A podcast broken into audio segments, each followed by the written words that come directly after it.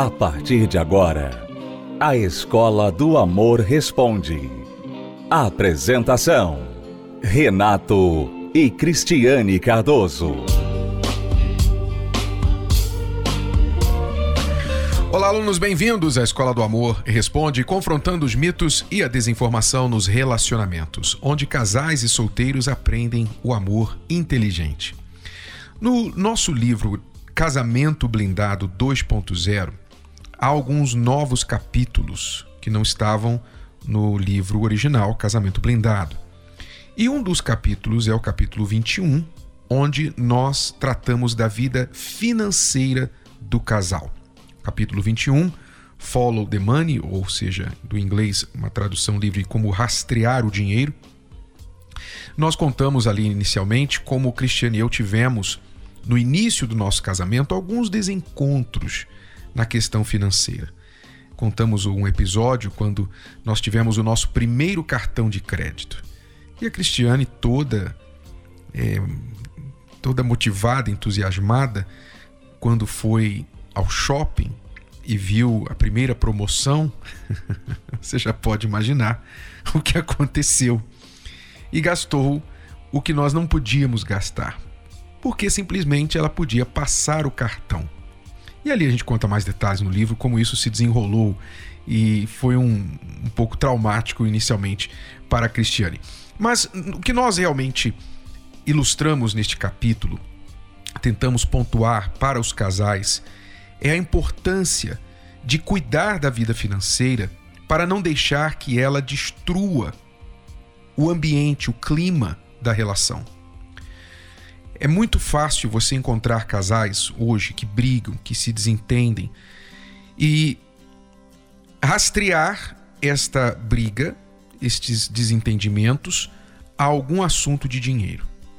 É ou porque ele gasta sem falar com ela, gasta demais, ela pensa que o casal deve economizar, ele acha que eles têm para gastar, ou porque ela quer trocar a mobília, ele acha que a mobília está boa, ou porque ela quer ajudar os pais com algum dinheiro que estão precisando e ele não concorda.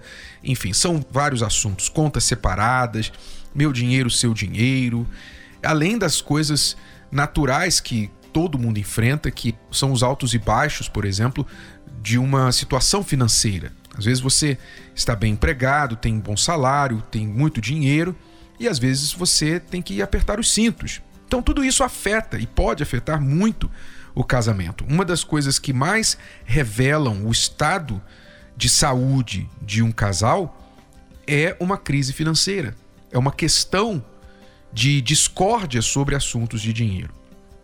Então, nós tratamos mais sobre isso no livro. E este conceito de rastrear o dinheiro, do inglês, né, que você sabe, na parte jurídica, investigativa, nós temos este conceito. A Lava Jato fez isso, né, a investigação da Lava Jato. O que eles fizeram? Eles rastrearam o dinheiro. De onde vem o dinheiro e para onde vai o dinheiro? Se você rastrear o dinheiro, você descobre muita coisa, porque o dinheiro não mente. O dinheiro, ele existe, ele entra nas mãos e sai de alguma forma. E ele conta uma história, como ele entrou e como ele saiu.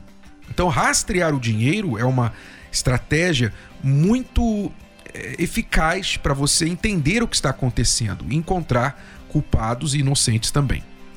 Não é diferente no casamento.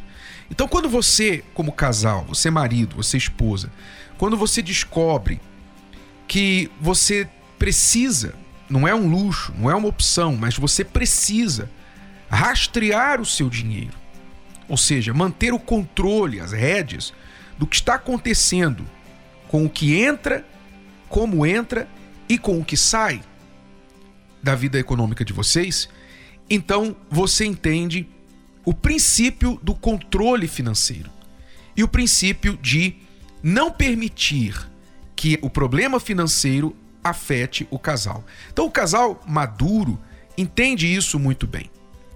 E entende que também, normalmente, em todo casal, há hábitos financeiros diferentes que cada um traz para dentro da relação. Eu vim, por exemplo, de uma família com um histórico de problemas financeiros, então eu desenvolvi uma espécie de prevenção, no dito popular, ser mão de vaca, né? mão fechada. É, não gastar se não tiver realmente é, absoluta necessidade. E já a Cristiane não. Ela passou no início da sua infância também um certo aperto, depois teve mais é, condições. E ela não é, graças a Deus, a Cristiane não é desperdiçadora. Graças a Deus, ela é muito controladora, é ela que cuida das finanças lá em casa. Mas ela tem uma visão financeira diferente da minha. A visão dela financeira é: olha, se a gente tem, podemos usar, vamos gastar e tal, se estamos precisando.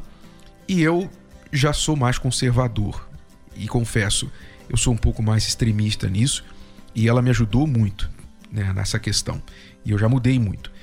Mas o casal inteligente, ele entende que cada um traz na bagagem uma forma diferente de lidar com o dinheiro. Alguns veem o dinheiro como objeto de prazer, eu posso gastar, eu tenho para gastar, eu vou me dar esse prazer, vou me dar esse luxo. Se eu posso viajar, se eu posso comprar uma roupa melhor, de marca, se eu posso ficar no hotel de primeira classe, eh, viajar primeira classe, eu vou gastar. E outras pessoas vêm de um ponto de vista mais conservador. Não, não preciso gastar, eu posso eh, fazer com muito menos, etc. Então cada um tem um ponto de vista diferente. E quando estes pontos de vista se chocam na relação, e um quer impor sobre o outro o seu jeito de lidar com o dinheiro, a coisa pode ficar muito problemática. Por isso é importante que o primeiro conceito que o casal deve implementar na relação para resolver estes desencontros de opiniões na vida financeira é começar a aplicar o princípio de rastrear o dinheiro, ou seja, ter um controle forte rigoroso no que entra e no que sai. E alguém tem que fazer isso. Em alguns casais é o homem que faz isso melhor, em outros é a mulher. Quem normalmente é melhor com organização, com planilhas, com números, com recibos, faz esse trabalho melhor. Não quer dizer que é a pessoa que vai exclusivamente controlar as decisões financeiras, mas a pessoa que vai manter as rédeas nas mãos e vai em parceria com a outra, com o parceiro, vai decidir o que podem e o que não podem fazer diante dos números. Muito importante você entender isso. Porque a matemática é uma exata. A matemática não mente. Quando você coloca os números no papel, eles vão falar para você a história. Eles vão dizer para você se vocês podem comprar aquele jogo de sofá novo que vocês tanto querem ou que um tanto quer. Eles vão dizer se vocês podem comprar um carro este ano ou ficar com o carro velho por mais um ano. Eles vão dizer.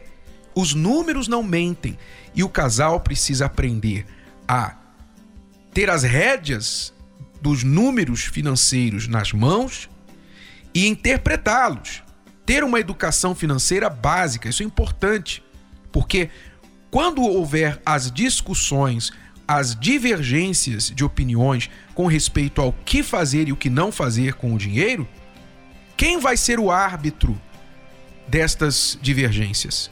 Adivinhe. Os números. Os números vão dizer o que realmente deve ser feito e o que pode ser feito diante da realidade de vocês. Então eu recomendo que vocês, casais que estão tendo problemas relacionados a dinheiro, que acabam entrando para outras áreas, não é? Egos feridos, xingamentos, acusações, é, humilhações, enfim. O problema financeiro ele se estende para todas as áreas do casal. Eu aconselho muito que vocês comecem a entender melhor sobre este tema e há um capítulo inteiro sobre isso no nosso novo livro Casamento Blindado 2.0. Capítulo 21 especificamente, que não estava no primeiro livro e vale a pena. Você, marido, você, esposa, lerem, conversarem a respeito e principalmente implementarem isso na vida conjugal de vocês. Casamento Blindado 2.0, o seu casamento à prova de divórcio. Você encontra nas livrarias ou pode adquirir pelo site casamentoblindado.com. Já voltamos para responder perguntas dos nossos alunos. Você quer uma direção prática para lidar com os desafios do relacionamento? Você precisa do novo livro Casamento Blindado 2.0. A sua caixa de ferramentas para prevenir e resolver problemas de relacionamento. Nesta edição ampliada e atualizada, Renato e Cristiane Cardoso trazem novas estratégias para você vencer tudo que se levanta contra o seu relacionamento. Novos capítulos, 33% a mais de conteúdo, incluindo como lidar com filhos do casal ou de outros relacionamentos, as ameaças nas redes sociais e questões financeiras. Faça um upgrade no seu relacionamento Casamento Blindado 2.0 é ler, praticar e ver os resultados. Já nas melhores livrarias ou pelo site casamentoblindado.com. Casamentoblindado.com.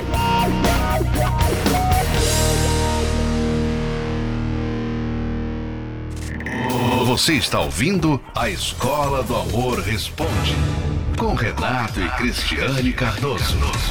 Vamos agora responder a pergunta da Adriane, esta aluna de Belo Horizonte. Meu nome é Adriane e eu tenho uma pergunta. É, eu estou em um novo relacionamento, eu sou divorciada, tenho filho. Eu sempre trabalhei fora, sempre trabalhei muito. E depois, né, que eu me divorciei, antes eu trabalhava em casa, depois que eu me divorciei, eu fui trabalhar fora. Sempre trabalhei muito para pagar as contas, para cuidar do meu filho eu já estava decidida que não queria um novo relacionamento e através das palestras da terapia eu vi que eu tinha que mudar de atitude. E depois de dois anos, né, frequentando as palestras, eu conheci uma pessoa. E na conversa com essa pessoa a gente conversando a respeito da vida financeira, ele acredita que eu tenho que trabalhar para ajudá-lo. E eu acredito que eu tenho que cuidar do lar, eu tenho que cuidar dele, eu tenho que cuidar da obra de Deus. São situações que a gente precisa definir e é algo que tem feito é, haver uma divergência, né, com relação a quem é o homem da Bíblia e quem é a mulher da Bíblia. Às vezes a gente vê muitas exigências, né, de que a mulher ela tem que ser a mulher de provérbios, mas e o homem? Quem que esse homem ele tem que ser, né? Porque a mulher de provérbios, ela não é uma mulher preguiçosa, né? E isso a gente observa, né? Ser graciosa, ser trabalhadeira, ser prestativa, tá sempre pronta para ajudar. Mas e o homem? né? Como que o homem ele tem que ser? Porque para mim eu sempre entendi que ele seria o cuidador, ele seria o provedor. E quando ele fala que, ai, se aparecer uma faxina você faz, eu acredito que ele está interessado se eu vou trabalhar ou não. Ele já falou isso. Então, eu gostaria de saber, eu estou errada de pensar dessa forma? Eu realmente eu tô correta de querer ter esse cuidado, de ter uma vida diferente do que eu tinha antes, né, de ser realmente essa mulher da Bíblia, pronta para o que der e vier, né, de apoiar, de ser uma auxiliadora. Adriane, aqui a questão não é estar errada ou estar certa. Você tem a liberdade de querer ser uma mulher que fica em casa, cuidando dos seus filhos, não há nada de errado com isso como também tem a liberdade de querer ser uma mulher que trabalhe fora. Aliás, a mulher de Provérbios 31, se você olhar lá, diz que ela trabalhava em casa e fora. Ela ajudava o seu marido fazendo negócios. Ela trabalhava como parceira do seu marido nos negócios, fora de casa também. Ok? Então, não é questão aqui de certo ou errado, é questão realmente de preferência. Qual é a sua visão? Qual é a sua preferência? Agora, é muito importante que vocês tenham realmente esta conversa e parabéns por já terem conversado sobre isso. Com certeza, isso já é um resultado do que você tem aprendido na terapia do amor. Espero que ele também esteja fazendo a terapia do amor, que você o conheceu na terapia do amor. Mas esta conversa já está revelando alguns pontos de vista diferentes de vocês dois e não são compatíveis. Né? Você não pode relevar isso como algo pequeno, porque é algo grande, é algo importante. não sei a condição financeira dele, provavelmente ele teme que não possa ter uma vida confortável somente com a renda dele e por isso está querendo que você, se vocês forem se casar, trabalhe fora. Então, também não há errado da parte dele querer isso. A questão aqui apenas é o que você está preparada para aceitar e o que ele está preparado para aceitar. Se é algo assim, tipo inegociável, se você já colocou dentro de você por experiências anteriores, você disse que sempre trabalhou fora, não é? Apesar de no seu casamento anterior você estava em casa, mas antes você sempre trabalhava fora, depois que divorciou, voltou a trabalhar fora, sempre foi independente, cuidou de si mesmo, etc. Mas que agora você não quer mais isso para sua vida. Você quer ficar com seus filhos e quer ficar em casa, quer um homem que cuide de você da sua família totalmente. Se essa é a sua visão, você tem direito de ter essa visão. É claro que você vai ter que encontrar um homem que tenha a mesma visão. E talvez não seja este que você escolheu. Então é muito importante que vocês entendam o quão importante é este ponto na vida de vocês. É algo que você está preparada a ceder? Você está preparada a ajudar com o orçamento familiar, fazendo algum tipo de trabalho, de atividade que contribua para a renda da família? Ou você simplesmente não quer isso? Ele está preparado a ceder a esta condição sua de que você não quer trabalhar e simplesmente aceitar tomar toda a responsabilidade da casa sobre ele? Em primeiro lugar, e em segundo lugar, ele tem condições, a renda dele, a profissão dele dá condições para sustentar toda a família? Então, isso tem que ser conversado, isso tem que ser colocado no papel. E o meu conselho para você é que, se não houver acordo, não prossiga, porque vocês não são compatíveis nestes pontos de vista, ainda que tudo mais esteja de acordo. Se isso não estiver, não vai dar certo. Tá bom, aluna? Vamos agora responder a pergunta da Gabriela. Sou casada, tenho três filhos, sou casada há 15 anos. Desde o início desse casamento, meu marido não parava em serviço, não tinha responsabilidade. Eu entrei em empréstimos para pagar dívidas básicas da casa e depois de um tempo percebi que ele estava viciado em drogas, tipo cocaína, bebida, cigarros, entre outras. Mas mesmo assim eu buscava, sozinha, forças em Deus para poder seguir com esse casamento. Mas as coisas só pioravam. Ele abandonou vários serviços para ir para a casa da mãe em outro estado e nos deixava a pão e água. Nessas idas e vindas descobri que ele estava me traindo. E depois o casamento nunca mais foi o mesmo. Perdoei, aceitei de volta, mas ele continuava na vida de mentira, de drogas, rolos e mulheres. Depois que me formei com muito custo como professora, o dinheiro das contas sumia e ficava por isso mesmo. Ninguém sabia o que tinha acontecido, mas eu sei que era ele que pegava esse dinheiro para as drogas. Fiquei doente psicologicamente, emocionalmente, tentei tirar minha vida. Foi quando demos um tempo no nosso casamento e ele foi para a mãe dele. E lá arrumou outra amante. Chegou até a postar em Facebook e ainda diz que quer voltar, mas não me passa a segurança. Nesses meses que está na mãe dele, não demonstrou mudança e ainda me culpa diante dos familiares dele, inventando histórias sobre mim e minha moral. Eu não aguento mais isso e quero ter forças para acabar de vez com essa situação. Então, Gabriela, preste atenção. Seu marido é doente. Ele é doente fisicamente, emocionalmente e principalmente espiritualmente.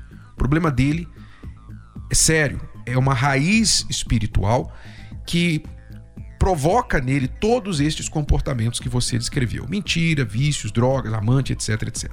Então não há questão aqui sobre uma volta. Né? Creio que tão pouco figura na sua mente que seja possível uma volta. Você já experimentou nesses 15 anos várias idas e vindas que não resultaram em nada porque não houve mudança. E tampouco Agora, ele, apesar de dizer que quer voltar, não demonstrou mudança e ainda fica culpando você dos erros dele. Quer dizer, típico de uma pessoa que está doente emocionalmente, moralmente, espiritualmente. Então, Gabriela, o que resta para você aqui agora é o seguinte: você tem que cuidar de você. Você diz que não tem forças para acabar de vez com essa situação. Forças você tem, porque você já fez o mais difícil até aqui. Você teve forças para aguentar isso por 15 anos. Eu digo, você é uma pessoa forte. Você tem muita força, porque muitas mulheres, no seu lugar, não teriam aguentado isso. Então, força você tem.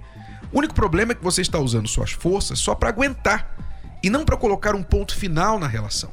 Porque você tem duas opções aqui, Gabriela. Primeira, você disse que buscou a Deus no início do seu casamento para suportar, né? Ter forças para aguentar tudo isso. Esse tem sido o seu problema desde o início. Mesmo na sua busca a Deus, você buscou forças para aguentar. E não é forças para aguentar que você tem que buscar.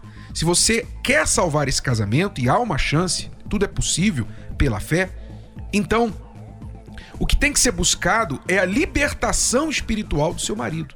Ele precisa ser liberto deste mal que age na mente, no comportamento dele e faz dele a pessoa que ele tem sido. Eu não creio que ele seja uma má pessoa, apesar de tudo que você falou, porque senão você não teria casado com ele. Ele tem lado bom, ele tem coisas positivas, mas isso que está dentro dele não permite que esse lado bom prevaleça. Então, se você vai lutar por ele, a luta tem que ser espiritual. Você tem que lutar para arrancar de dentro dele este mal. E o trabalho que faz isso, que eu conheço, é o trabalho na Igreja Universal. Na Igreja Universal, você consegue essa ajuda para vencer isso. São inúmeros os casos de esposas, de maridos com casamentos piores do que o seu, com cônjuges piores do que o seu, que hoje são novas criaturas estão aí contando as maravilhas que Deus fez em suas vidas. Você tem que buscar, você tem que lutar. Se você quer reconstruir o seu casamento, vocês têm três filhos, então o caminho, o único caminho que eu sei que tem jeito para isso é o caminho da fé. Agora, você tem a opção de dizer chega. Você tem a opção de dizer não, não quero mais. E teria todo o direito, não somente humanamente, diante dos seus familiares, diante dos seus filhos, como também diante de Deus, que permite o divórcio diante da traição, da infidelidade. É uma questão de decisão, Gabriela. Você tem que buscar forças em Deus para tomar essa atitude, esta decisão, seja qual for, para a esquerda ou para a direita. Deus vai ser com você qualquer decisão que você tomar, mas você precisa buscá-lo para ter a orientação divina. A terapia do amor tem ensinado homens e mulheres a se valorizar. Se você quiser aprender, esteja conosco nesta quinta-feira às 8 horas da noite aqui no Templo de Salomão. Será a noite do amor total. Se você quiser saber como viver um amor total, pleno, nesta quinta, 8 horas da noite aqui no Templo de Salomão. Até lá, alunos. Tchau, tchau. Você pode ouvir novamente e baixar esse episódio da Escola do Amor Responde no app Podcasts da Apple Store e também pelo Spotify e Deezer.